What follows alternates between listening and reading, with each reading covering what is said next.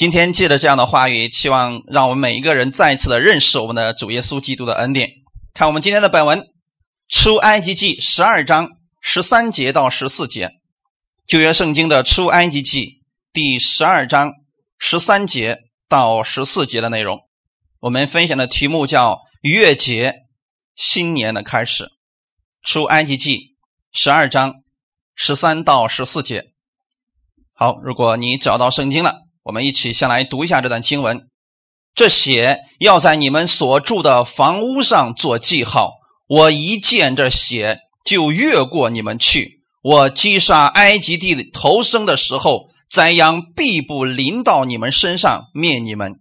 你们要纪念这日，守为耶和华的节。作为你们世世代代永远的定力，阿门。好，我们一起先来做一个祷告。天父，感谢赞美你。我们再一次在你的话语面前，我们要更新我们自己。我们知道，每一次当我们来到你的话语面前，你会借着话语跟我们每一个人来讲话。你知道我们心里边的需求是什么，所以圣灵你会按时分粮给我们。今天借借着这样一段时间，让我们再一次在你那里满满的有所得着。我们愿意带着你的力量出埃及，我们愿意带着你的力量开始新的生活，请帮助我们每一个弟兄姊妹，奉主耶稣的名祷告，阿门。看我们今天的本文，以色列人在出埃及的时候遇到了很大的辖制，还有阻碍，他们在埃及苦待之下，经过了漫长的四百年，做苦工的生活让他们。常常发出哀声，神纪念他们与亚伯拉罕所立的约，所以差遣摩西作为以色列的首领，要带他们出埃及，然后返回神所应许的迦南美地。埃及法老是一再阻碍这件事情，甚至神九次提醒埃及法老说：“如果你不放我的百姓去，我就要赐下灾祸给你。”但是法老的心仍然十分刚硬，不肯放以色列百姓离开。到了第十次的时候，神重重的对付埃及人，击杀了当时埃及地所有人家的长子，还有头生的牲畜。在这次的击打当中，神保存了以色列的长子和以色列的头生牲畜，以显明这是神的作为。这个时候，法老。不愿意再抗拒神，终于使以色列百姓离开。其实从属灵里边讲，我们在没有认识耶稣的时候，我们都在世界的奴役之下，在魔鬼的捆绑之下。我们用尽很多力气，我们发现我们走不出来。所以你会发现，这个世界上有很多人在各种捆绑当中痛苦、绝望、压力，他们没有办法靠自己走出来。只有神亲自差派他的仆人过来。给我们讲清楚了福音是什么，这个福音会解开我们所有的捆绑。也许我们说我们曾经试过很多方法，我们发现都失败了，暂时有效，但是仍然过几天之后就回来了。但这一次，神用的方式是借着他儿子的血，彻底把你带出埃及，而且神也断了后路，你永远回不去了。神不希望你再回去。今天你们也知道，当耶稣的血。在十字架上为你流出的时候，你又相信了。那一刻开始，你的新生命开始了，你的新生活也开始了。神要在他所引领之地要赐福给你。而以色列百姓离开埃及的那一天，神把那个月称为正月，为新年之首。这个有点像我们现在中国的农历。按照阳历来讲，我们好像已经过了两个月了。可是到了阴历的时候，现在我们知道说，哎，好像是正月。为什么是这个时候呢？我们很多人过年的时候可能不知道为什么要过年。我们知道是新年，我们说哦，我是我们中国的新年。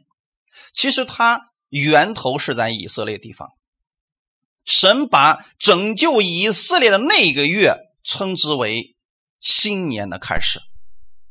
所以你知道你属灵里边有一个新年吗？在你接受耶稣的那一刻开始，你的新年开始了。从那个时候往后的每一天，神都带领着你。所以千万不要说，我感觉不到神与我同在了，我觉得他把我丢弃了。没有，就算你走错了路，你软弱了，你跌倒了，甚至说你去辱骂他的时候，他仍然与你同在的。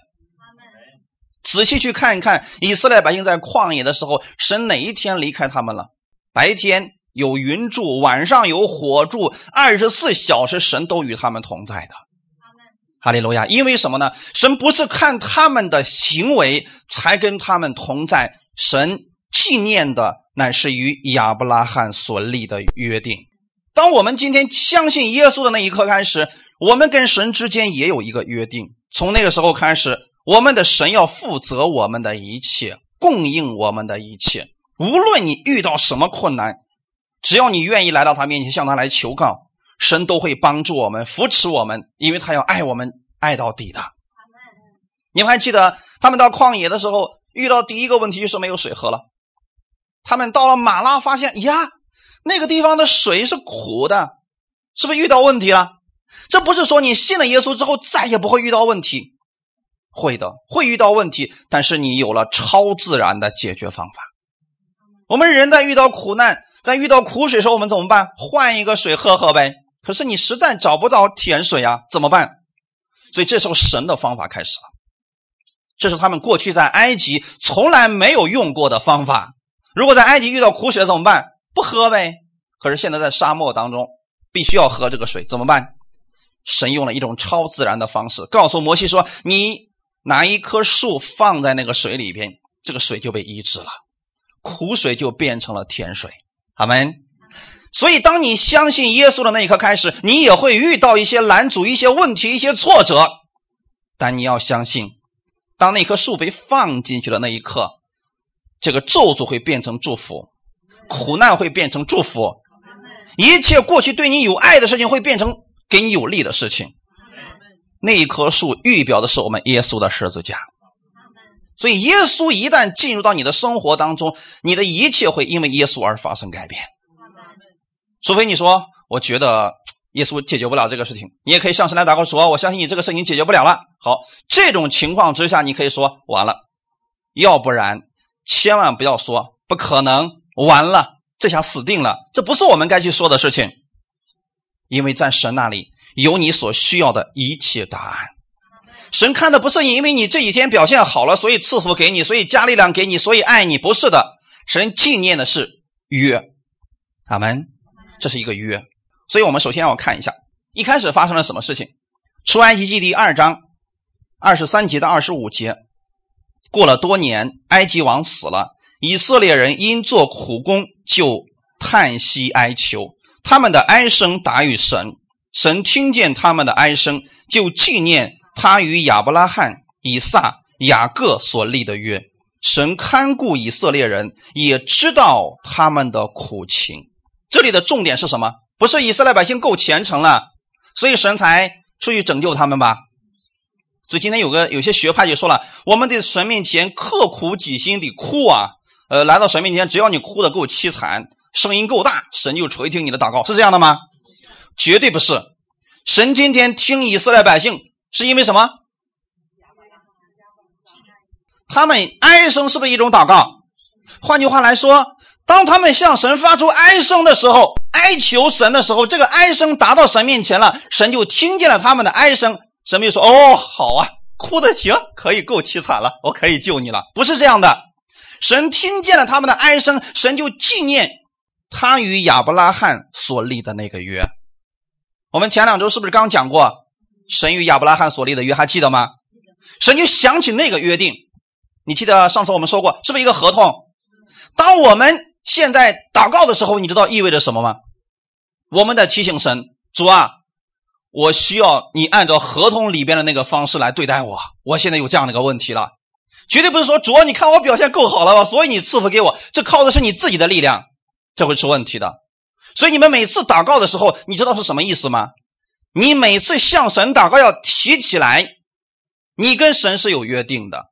而这个约定，神能够赐福给你，是因为耶稣给你成就了这个约里边所需要的一切，所以这就保证了你每一次的祷告，你知道是会达到神的面前。而神给你成就的时候，绝对不是根据你的行为，神是纪念他与耶稣所立的那个约，所以给你成就。好吗？就像今天我们所看到的那样，以色列百姓不是靠着自己的哀声够大，神才赐福给他，神才拯救他，而是因为神想起来说：“我要现在实行当时我跟亚伯拉罕所立的那个约定，所以我要把他们救出来。”阿门。那么当初神给亚伯拉罕立的约定里面提到了什么？你知道你的后裔被寄居别人的第四百年，等那个数目满了，我要把他们救出来。那个国的人，我要惩罚他们，是不是神亲自说过的话？现在时候到了，时候到了，他们的哀声已经到神的面前，神就开始实行他那个约。后面说了，神看顾以色列人，也知道他们的苦情，所以千万今天不要做一种祷告：主啊，你睁开眼看看我多可怜。神知道你的一切。现在你要做的事情是什么？主啊，按照那个约定，你帮助我吧，哈利路亚。所以重点是神纪念了与亚伯拉罕、以撒、雅各所立的约。再看下一段经文，出埃及记第六章五到八节，我也听见以色列人被埃及人苦待的哀声，我也纪念我的约。所以你要对以色列人说：“我是耶和华，我要用伸出来的膀臂重重的刑罚埃及人，救赎你们脱离他们的重担，不做他们的苦工。我要以你们为我的百姓，我也要做你们的神。你们要知道，我是耶和华你们的神，是救你们脱离埃及人之重担的。我岂是应许给亚伯拉罕、以撒、雅各的那地？我要把你们领进去。”将那地赐给你们为业，我是耶和华。他们，你们这看到这里边有没有提到你们的行为好的时候，我就恩待你们，就帮助你们？有没有说过这个事情？神一直说的是什么？神一直提到的是那个约。而以色列百姓到底做了什么呢？我听见了你们的哀声，我就开始纪念我的约。他们纪念约的时候，神开始做事情。神怎么说呢？我。要去刑罚埃及人，是不是神自己做事情了？所以今天也许你会遇到你的仇敌攻击你，但你不要去自己去攻击你的仇敌。也许你胜不过，让神来做这个事情。阿门。我要救赎你们，脱离他们的重担。你说我现在有重担怎么办？来到耶稣面前，他的担子是轻省的，他会让你从重担里边出来。阿门。不做他们的苦工。也许你们每一个人的苦苦处不一样，苦工不一样而已。但是你到了耶稣面前，他不再让你受这个更大的苦，他是要解决你这个苦难的问题。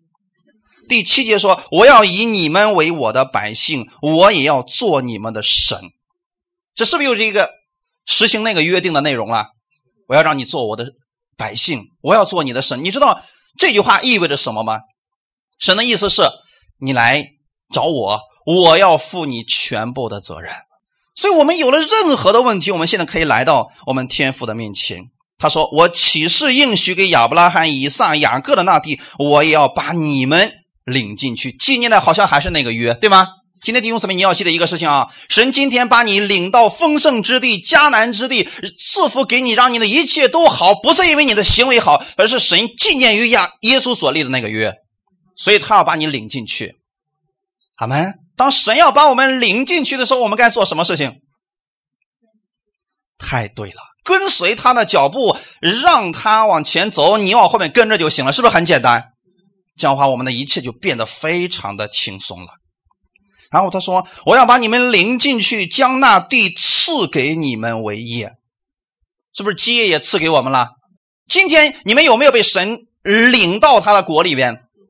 耶稣已经把你领到他的国里面了。后面这句话现在正在你的身上应验，说什么呢？我也要赐基业给你们。哈利路亚！我们现在是不是在得基业的时候？所以你去为主传福音，你周日的时候，你愿意来到教会去敬拜他，愿意在凡事上去依靠他，这都是你得基业的一种方式。哈利路亚！以色列的长子和头上的牲畜在安吉地能够得以保存。就是因为神给他们跟他们所立的约，神设立的一种可以识别的记号，叫灭命的天使看见这个记号便越过去，不进去击杀。这个方法就是以色列人在十四日黄昏那天宰杀羔羊，在门楣和门框上涂上了羔羊的血，而他们全家都在屋里边吃着羔羊的肉，等候离开埃及。而那个血就成了一个记号，拯救的记号。阿门，也是他们能够脱离埃及的原因。现在大家明白了吗？重点不是以色列百姓的行为，而是门上那个血是那个记号。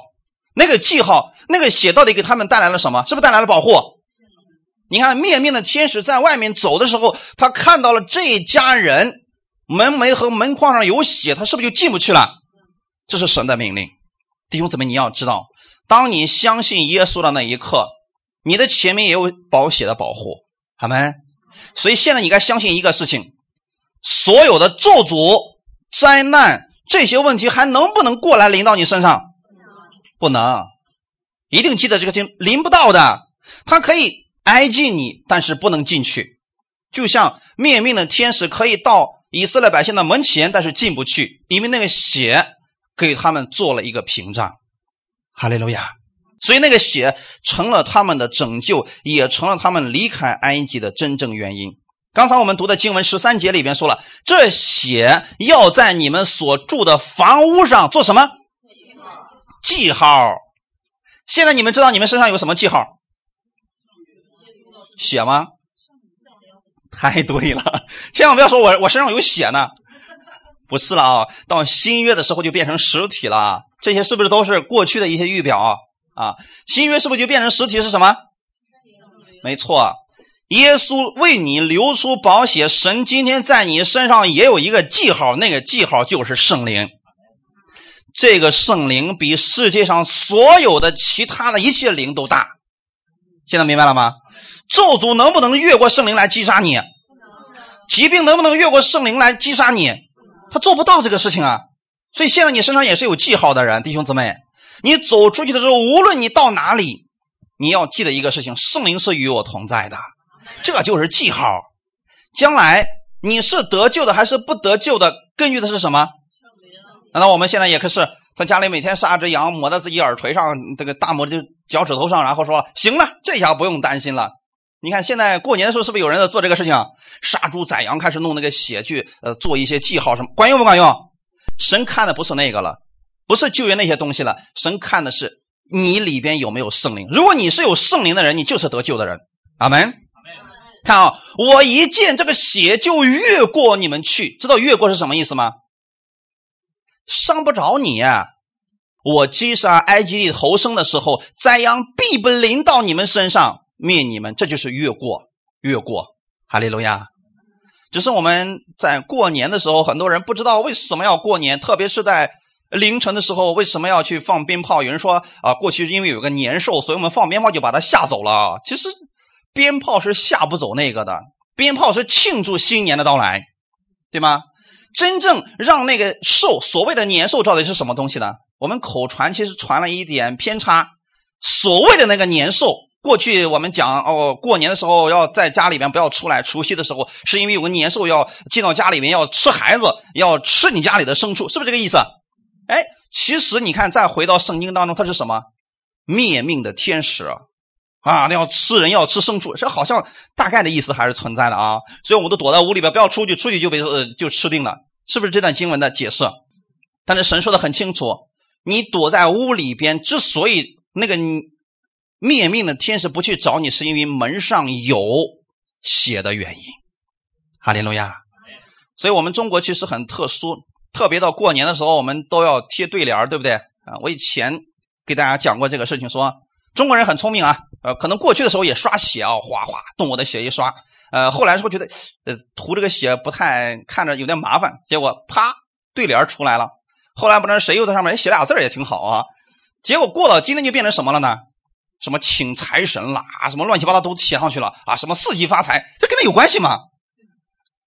血不是让你发财的，血是给你带来保护的。阿门。真正让你在财富上面能能有保证的，不是这个血，而是神的带领啊。哈利路亚！所以我们也想着去发财，也想着能够躲过那个灾祸，但是用错方法了。如果回到我们主耶稣里边，这一切都实现了。阿门。这个血是给神看的，对吗？不是给你看的，是给神看的。你看，当这个门楣和门框上都刷上血之后，人是不是躲在屋里边了？那你在屋里边还能看到门外的血不能？看不见。所以弟兄姊妹一定记得啊，今天你还能不能看见耶稣的宝血？不能。谁能看见？神能不能看见？能。所以当你相信耶稣的时候，耶稣的那个宝血被神看见，他说：“谁相信我儿子流出宝血为他的罪？”带来了赦免赦罪，我就承认他是这约中之人，他就在我的保护当中，是不是这样的？所以你说我我看不见，你告诉我为什么耶稣两千年前流的血现在为什么还管用？他就是这个原因，不是给你看的，是给神看的。哈利路亚！但是你在这个保险当中是不是得到保护了？太棒了！所以说，神看到血就越过他们去了。哈利路亚！我们为什么每次在领圣餐的时候，我们要告诉大家说：当你拿着这个杯的时候，你要纪念耶稣给你做了什么？实际上是让你再次想起来你跟神的约定，也再次提醒我们的神：我是约中之人。为什么有那么多的人在领受圣餐的时候，他看到这个宝血，他看到那个饼的时候，他吃下去身上的疾病全部消失的原因就在这儿。他看到这个，他向神祷告说：“主，我相信你能够像。”恢复以色列百姓一样来恢复我，你能够像救赎以色列百姓一样来救赎我，瞬间所有的疾病消失了。因为神看到他这样去向他祷告，神就纪念那个约，就成就在你身上了。阿门。所以这个血给我们带来的是这样的啊，《格林多后书》第五章二十一节，神使那无罪的替我们成为罪，好叫我们在他里面成为神的义。借着耶稣的血，神今天还看不看你的罪了？不看你的罪了，不看你的罪，不代表你没有犯罪。大家明白了吗？神今天只是不纪念你的罪，不看你的罪，因为你的罪的问题已经被耶稣给担当了。耶利米书第二十三章四到六节，我们一起来读一下：我必设立照管他们的牧人，牧养他们。他们不再惧怕，不再惊惶，也不缺少一个。这是耶和华说的。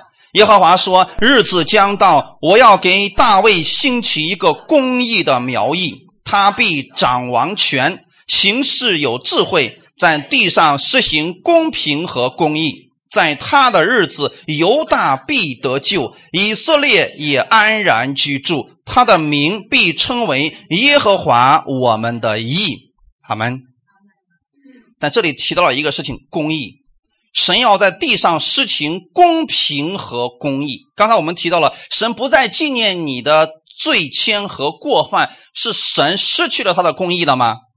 没有，神在地上公平和公义从来就没有减弱过。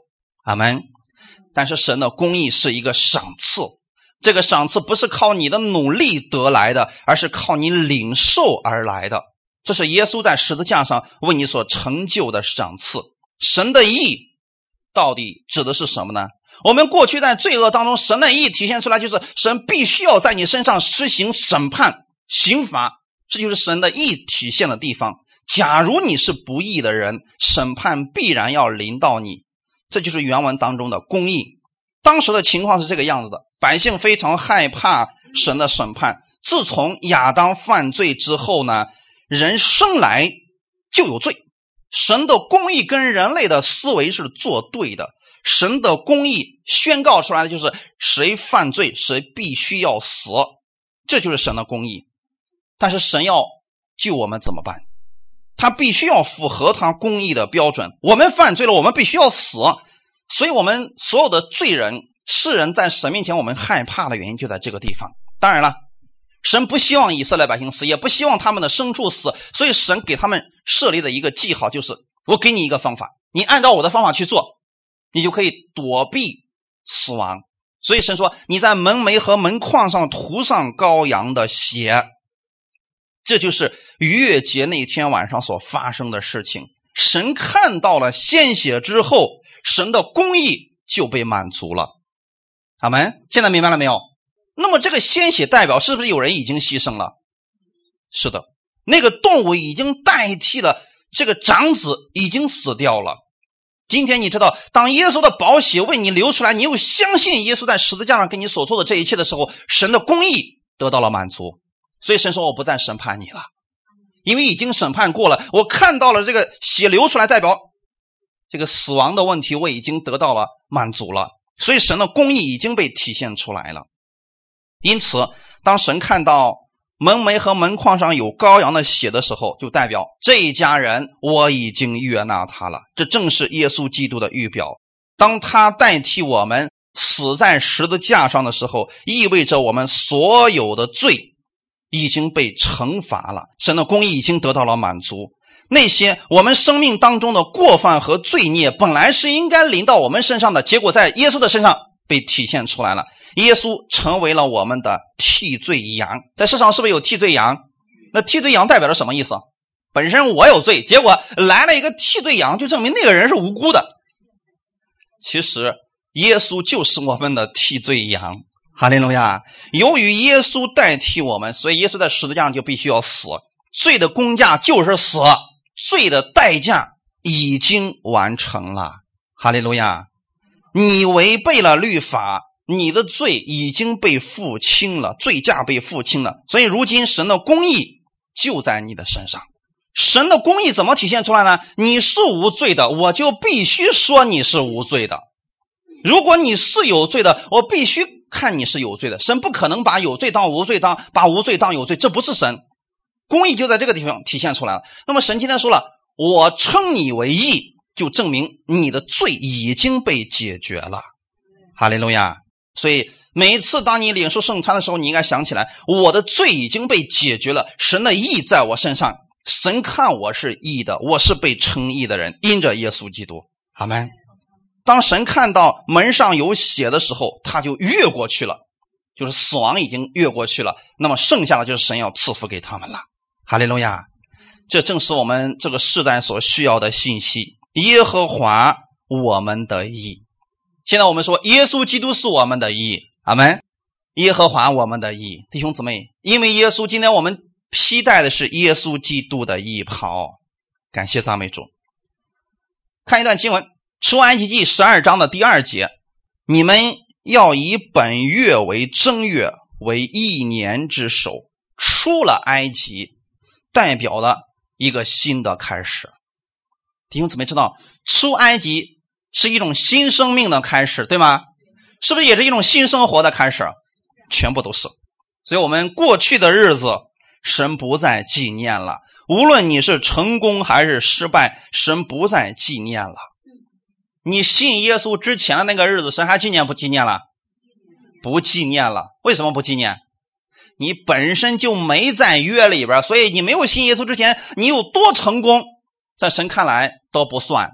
这个世界上，如果靠着成功可以得救，是不是有很多人成功的？但是他们不是得救的。神不再纪念你没信他之前的那个日子，所以不管你过去如何，不要去夸口了。今天当你接受耶稣的那一刻之后的日子，神开始纪念了。但是罪的问题还纪念不纪念了？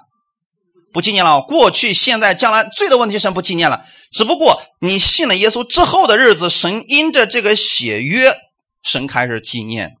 我们有一个新的开始，一个新的日子开始了，一种全新的生活方式开始了，所以跟过去不再一样了。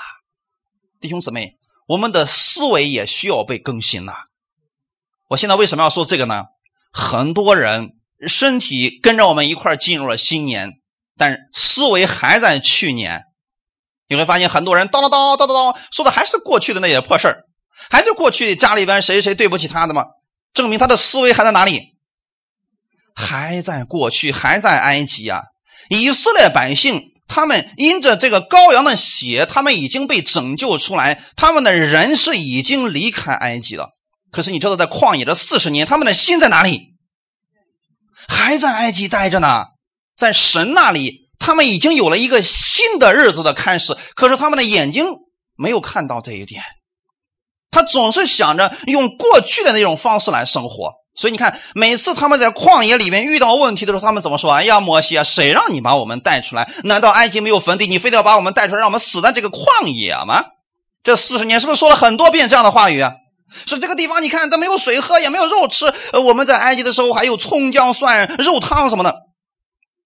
他们的思维，他想的什么？埃及的生活是那样的美好，真的美好。你们哀声干什么呀？因为什么要向神哀求啊？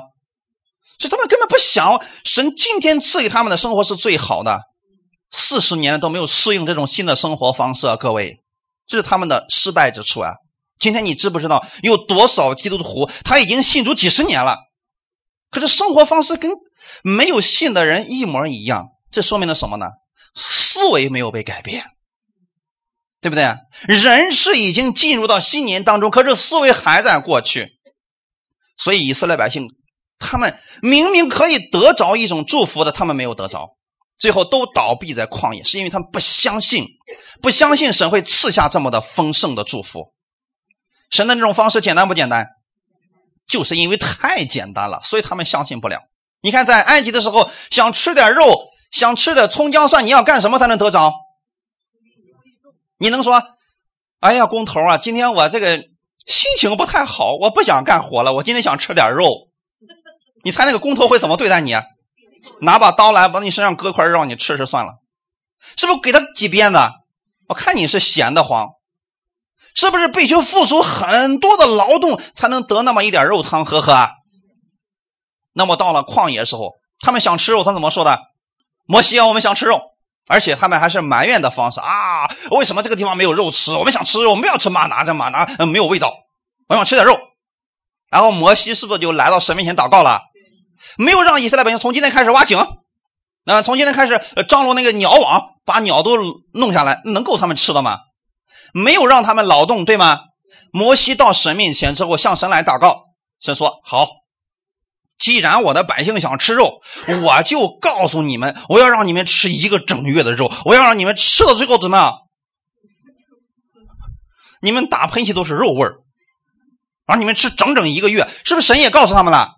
既然神已经说话了，并且呢，鹌鹑都已经被风给刮过来了，是不是你应该相信了？结果百姓怎么说呢？还是不信，好不睡觉了，三天两夜就在那儿捕杀鹌鹑呢。这就是不信的表现嘛！神已经说了，我让你们吃一个月，不用担心，不要拧死他，让他在那活着，活一个月没事他们不信，你知道他们的思维是不是还是过去的思维？过去啊，穷怕了，过去做苦工做惯了，现在突然这么大的祝福来到，不相信了。所以弟兄姊妹，我们要把我们的心思调整过来。你是拥有新生命的人，你也要有一种新的生活。今天神的恩典砰降下来的时候，不要骄傲的不得了，哈，这是我的努力，不是你的努力，是你祷告的结果，阿门。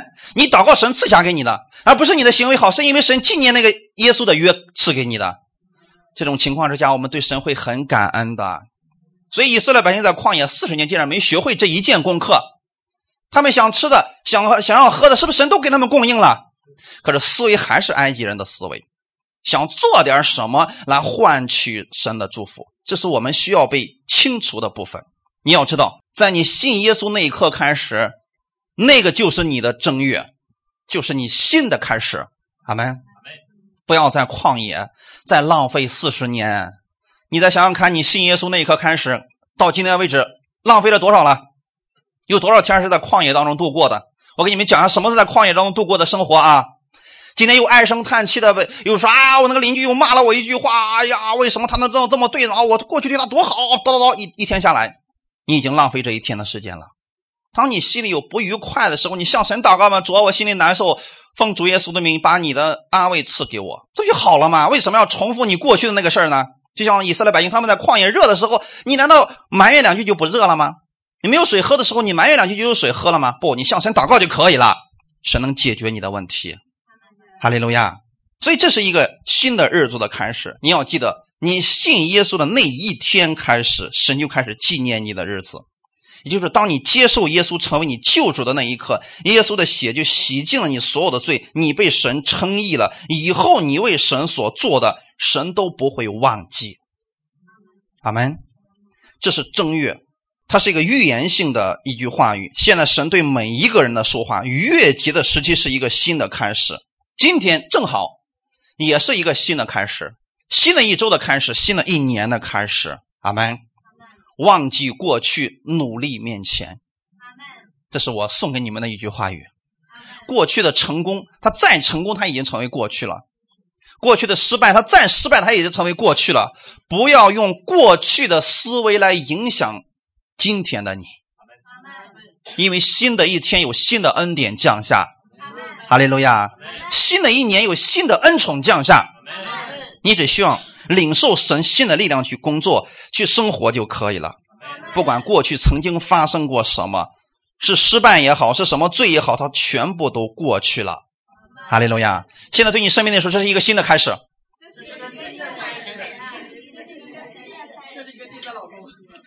哈利路亚！这是一个新的开始，所以你要以本月为正月，为一年之首。对犹太人而言，这确实是这一年的首月，也就是他们的新年。犹太人跟我们过的方法是一样的啊，我们是两个，他们也是两个啊。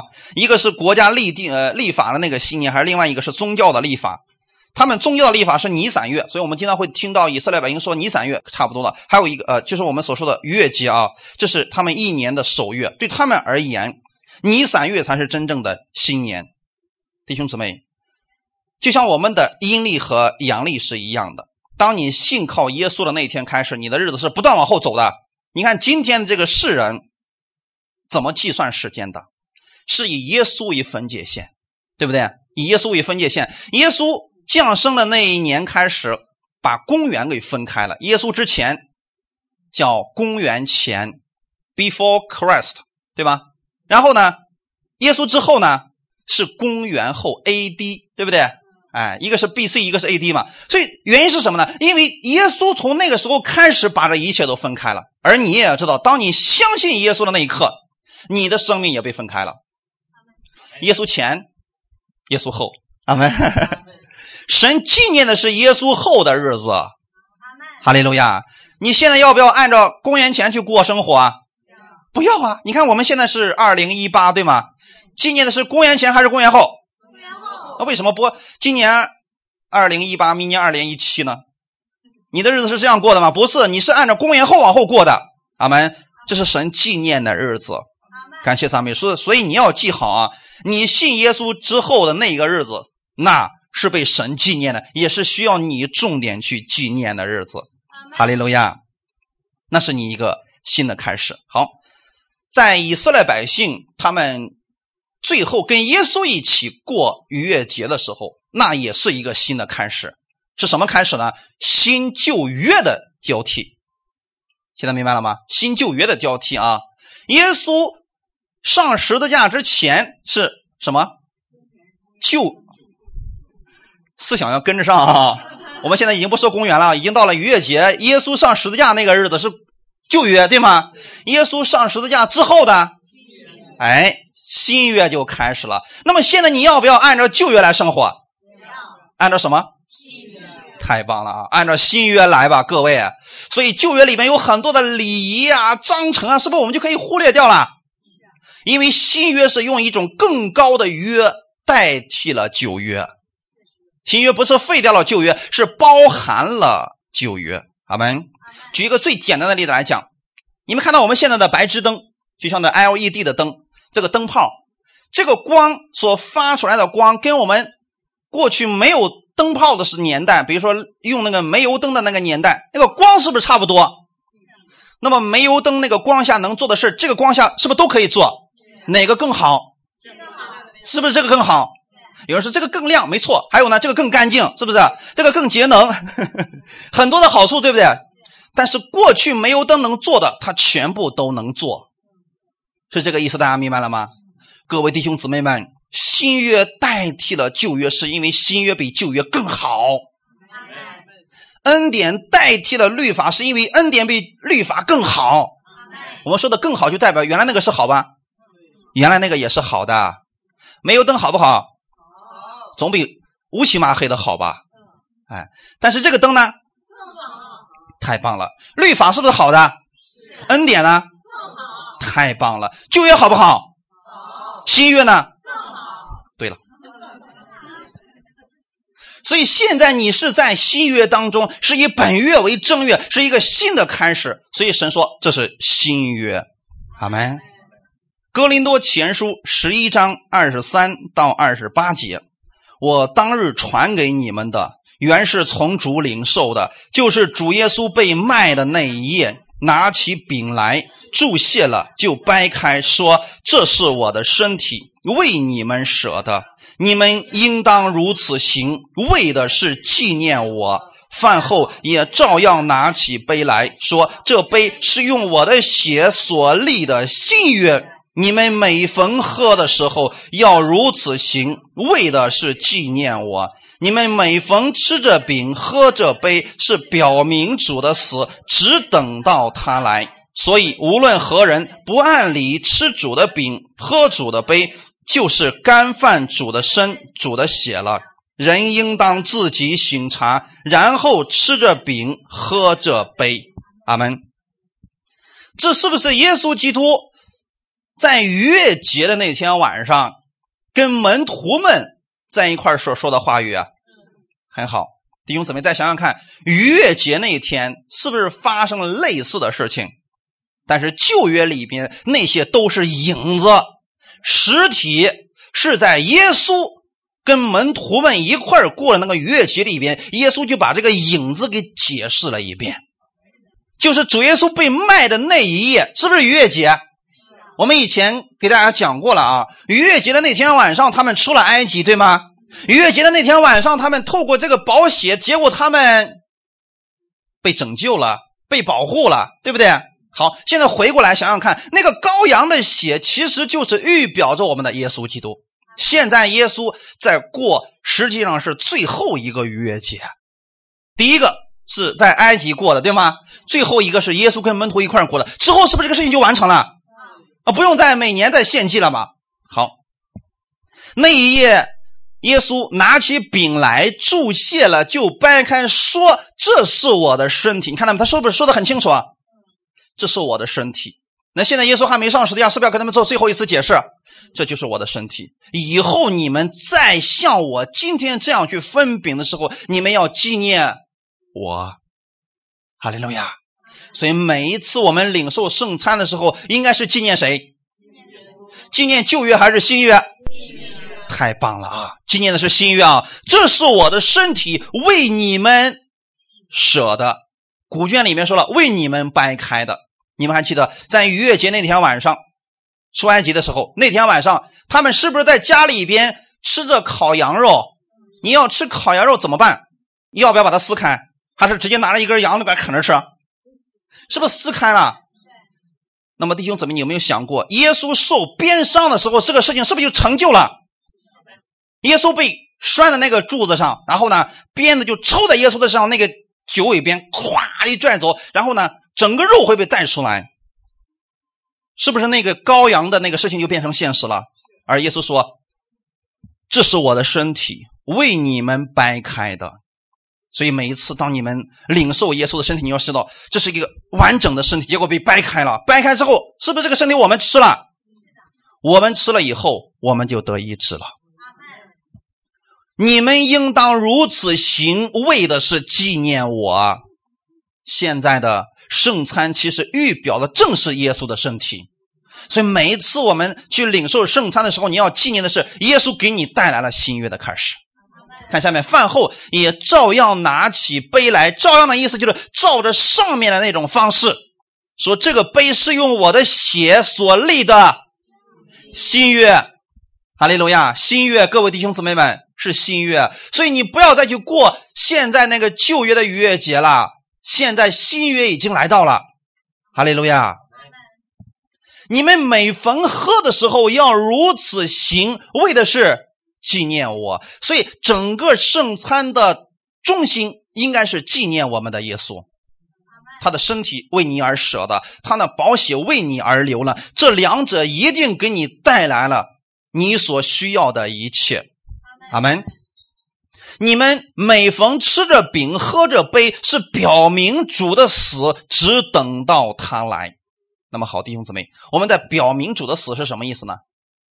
你现在在拿着饼和杯的时候，你想起来的是你活在新约当中，绝对不是活在旧约里边，你是活在新约里边。而这个新约是不是你的行为换来的？是耶稣的血给你带来了新约，一定跟旧约是有所区别的。要不然干嘛要说新约和旧约呢？所以无论任何人不按理吃主的饼，这个到底什么意思呢？不按理是什么意思呢？就是不是正确的方式。现在大家明白了吗？很多人解释这段经文说，不按理的意思就是啊，你吃的时候不认罪，怎么怎么好？圣经上没有这个记载。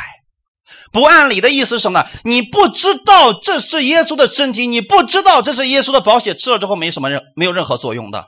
旧约以色列百姓在过逾越节的时候，他们知不知道那个代表着什么？知道。今天你们领受圣餐的时候，是不是应也应该知道这个圣餐代表了什么，然后再去吃？要不然是没有任何果效的，弟兄姊妹。不按理指的是正确的方式去吃主的饼、喝主的杯，就是干饭煮的生和煮的血的。这又是什么意思呢？明明你可以借着耶稣的身体、耶稣的宝血带来释放的结果，因为你不知道，结果你就开始自己给自己定罪了。这就叫做干饭煮的生和煮的血血了。什么意思呢？看好了，假如我身体上有某一个疾病，那么别人给我一块小饼，然后说了吃吧，吃了以后你就能得医治了。我仔细的看了这个饼，我说这不就是个面片吗？他说不是面片我说这就是面片他说不是，我说是。争来争去，我说这就是个面片请问他能给我带来什么？什么都不可能发生。阿门。但是绝对不可能，因为说这是个面片，这不是耶稣的身体，我就算吃的也不够任何果效。我吃了之后，耶稣说：“敢吃我的身体，咒诅死你！”有没有这样？耶稣在这个世上没有咒诅过一个人，对不对？很好。所以我们如果不相信，这就叫做干饭煮的生和煮的血的意思是什么呢？不会在你身上有任何果效。所以，当你们听到有一些人做见证说：“哎呀，你都不知道呀，哦，那某某某谁呀？那个，呃，他因为没有受洗，所以吃了圣餐，结果卡死了。啊，某某某谁那个因为认罪不够彻底，说吃了圣餐就卡死了。”弟兄姊妹切记，这两者跟圣餐没有一点关系。首先，你们得知道，耶稣给我们圣餐是一种新约的预表，是不是？那是一个新的约，新约里边。有没有神给你的咒诅？没有，咒诅去哪里了？没错，所以这个才是新约。那旧约里边呢？祭物给担当了，阿门。但是祭物担当是有时效的，时效是一年。如果过了一年你不献的话，罪还会被显露出来的，对吗？耶稣是新约的祭物。所以那个祭物的有效期是多久？直到永远的，因为他担当了你的咒诅，担当了你的刑罚，担当了你的死亡。所以在新约里面，神照着新约不会再纪念你的罪了。那又怎么可能出现？因为你吃了圣餐，结果就把你给整死呢？这种解释是前后矛盾的，弟兄姊妹。所以这里边的意思，今天大家要正确来理解：人应当自己醒察。你要醒察什么？没错。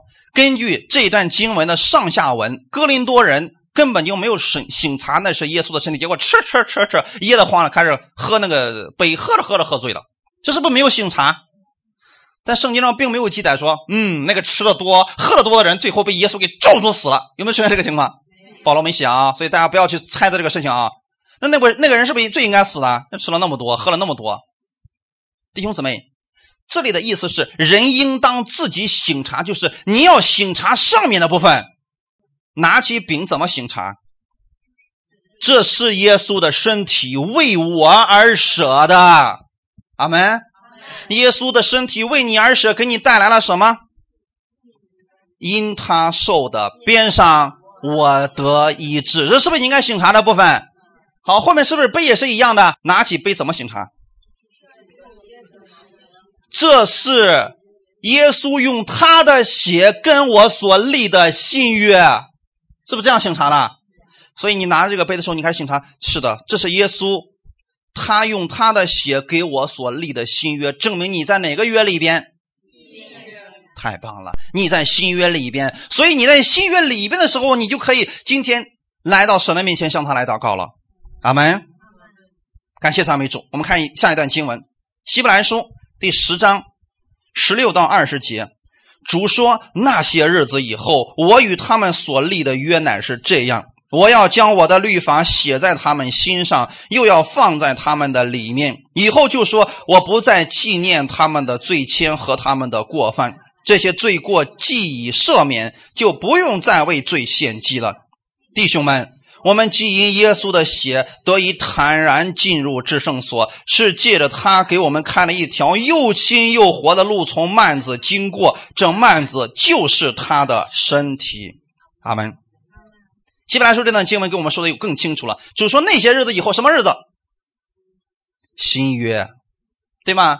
耶稣上十字架那个日子之后，我与他们所立的约乃是这个样子，是不是新约的开始了？感谢主啊！我们看啊。我要将我的律法写在他们心上。这里的律法指的是至尊的律法，也叫圣灵的律。罗马书第八章一到二节，你们可以自己回读啊。圣灵的律，今天神把圣灵是不是放在我们里边了？什么时候放进去的？是不是一样的？你信耶稣的那一刻，圣灵嗖进去了。哎，结果你里面知道，哎呀，我里面是有圣灵的人了，而我是属主的人了。阿门。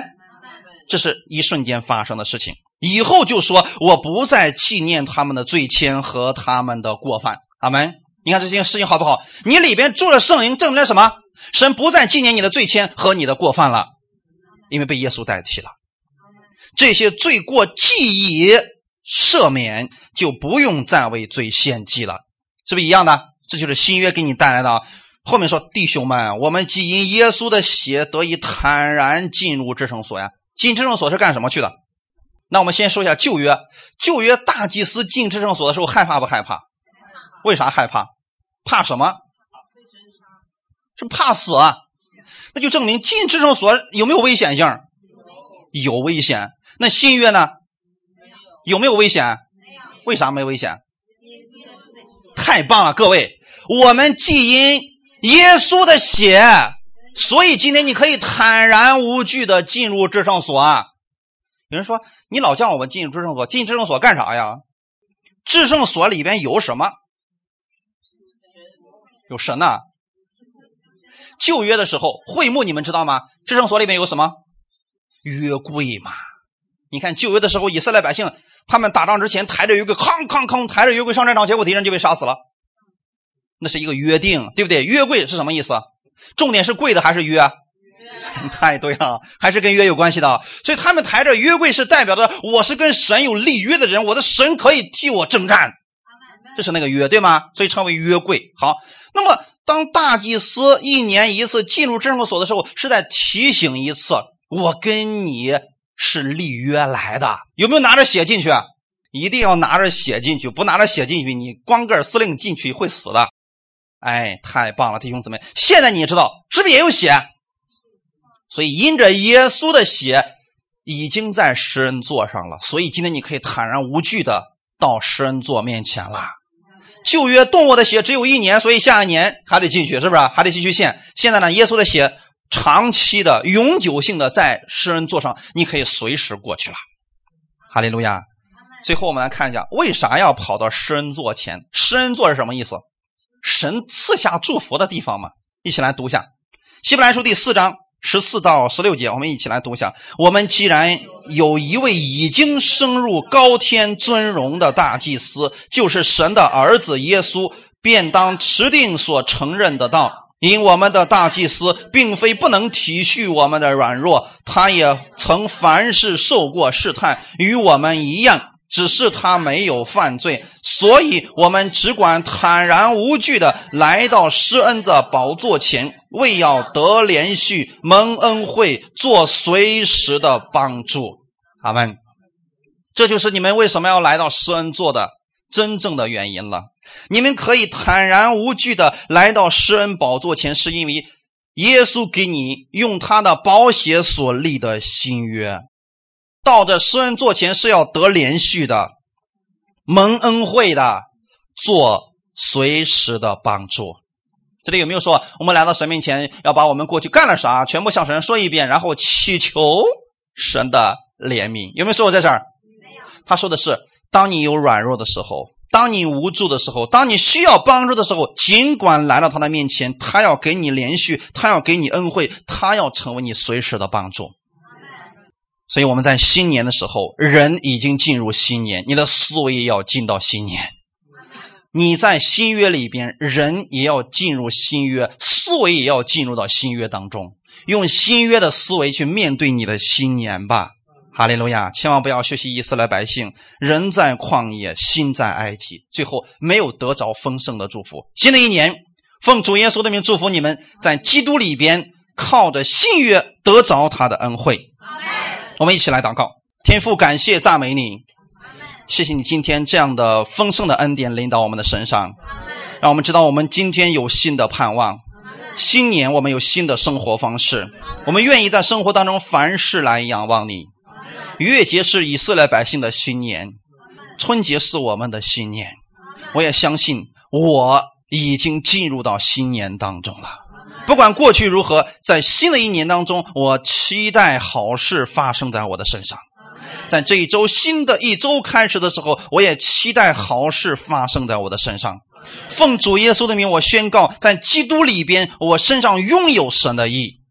奉主耶稣的名，我相信今天我是蒙神祝福的人。奉主耶稣基督的名，我相信我脚掌所踏之地都有神的祝福。无论我往哪里去，圣灵会与我同在。他是我的力量，他是我的帮助。感谢赞美你，谢谢你一直以来对我的帮助。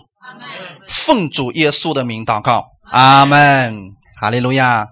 好，我们。为今天的聚会，我们一起向神来祷告。下面时间，我们领受圣餐。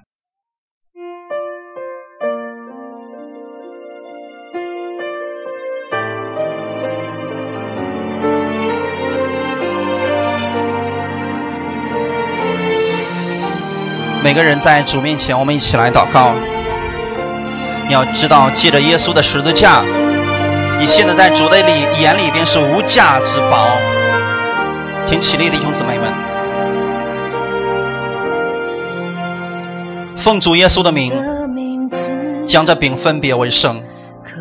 从此刻开始，这不再是普通的饼，乃是我主耶稣基督的身体，为我而舍的。我相信耶稣的身体为我掰开，是为了让我得医治。因他受的鞭伤，我今天就得着了医治。就像以色列百姓。在出埃及的时候所领受的羔羊一样，今天我也思想，耶稣你是这样为我掰开身体的。今天我可以在你的里边领受你这样的健康，完全的健康，十五天的健康。每个人，你们来思想，耶稣可以为你做什么？耶稣的身体能不能医治你身上的疾病？如果你说我可以，领受他的身体，领受他的健康吧。每个人在主面前，我们来祷告，预备我们的心。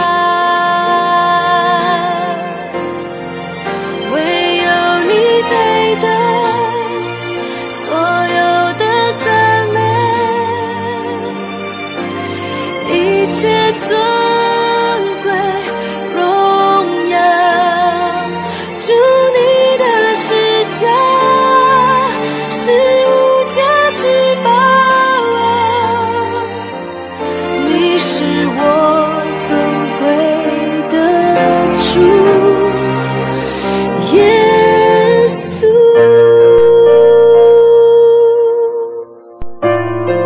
你在新约当中，你的名字就在天父的眼前，你在他眼中是同人，是无价之宝。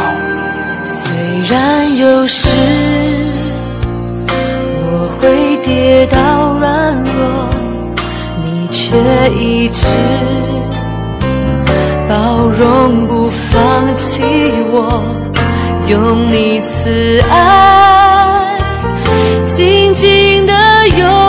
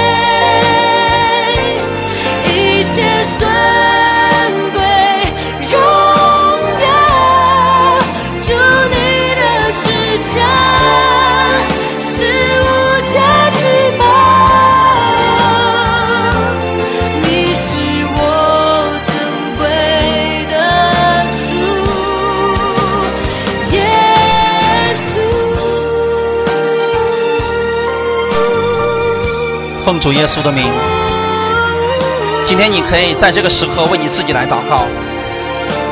如果你身体上某个地方有疾病，你可以手按在你的疾病处，说：“奉主耶稣的名，现在命令这个疾病离开。我是在新约当中的人，以耶稣受的鞭伤，我就得着了医治。这是耶稣给我带来的祝福，我领受着祝福。现在奉主耶稣的名，命令这个疾病从我身上现在就离开。我是健康的，奉主耶稣的名，我已经得着你的健康了。感谢赞美你，我得着了。”耶稣已经把他的健康赐给我了，因着耶稣的十字架，他的身体为我裂开了，我已经领受了他的身体，我是健康的。奉主耶稣的名祷告，阿门，哈利路亚。所以，当你做了这样一个祷告之后，你也要如此来相信，你已经得着了健康。奉主耶稣的名。我们也将这杯分别为圣。从此刻开始，这不再是普通的葡萄汁，乃是我主耶稣基督的保险，为我而流的。所以每个人，我们在拿着这个保险的时候，我们要思想，我们是在新约当中的人，要用新约的思维来生活。在新约的思维当中，你拥有神的平安，拥有神的义，拥有神的和平，你是神所爱的人。所以呢，过去一切错误的，神要惩罚你，神要丢弃你的思维，让他全部离开你吧。新年你要有新的思维，要有新约之下的思维方式。请记得，因着耶稣的血，你是无价之宝，是眼中是神眼中的同人。虽然你可能会软弱，但神从来不会丢弃你。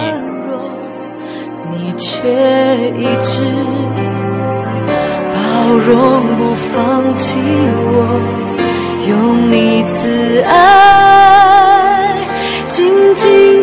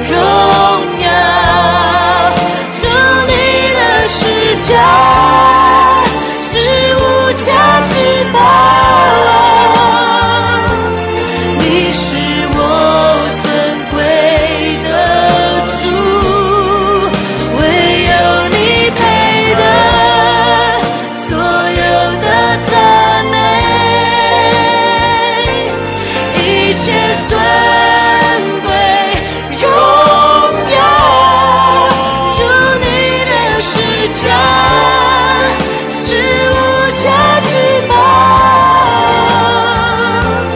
你是我尊贵的主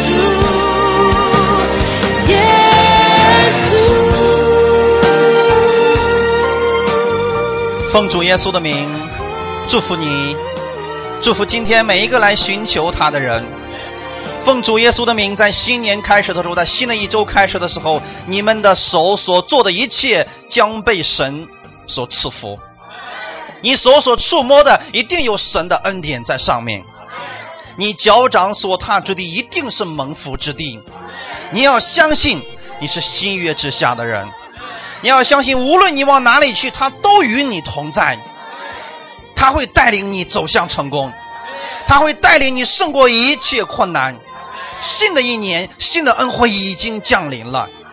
你要有期待的心，要用期待的心以领受神的祝福，也把这个祝福每一天宣告出来，为你的家人，为你自己，为你所在的地方来宣告祷告。神会让你的口所发出他的话语就成为事实，领受吧。奉主耶稣的名，你们是神所爱的人，你们身上拥有神的供应。奉主耶稣的名，你们身上拥有神的健康，你可以斥责一切的疾病离开你。奉主耶稣的名，你和你的家人都在神的保守当中，因为你的祷告。哈利路亚！感谢赞美主，感谢耶稣的血给我们所带来这一切的改变。我们是新约之下的人，一切都被耶稣更新了。一切荣耀都归给我们在天的父，奉主耶稣的名祷告，阿门。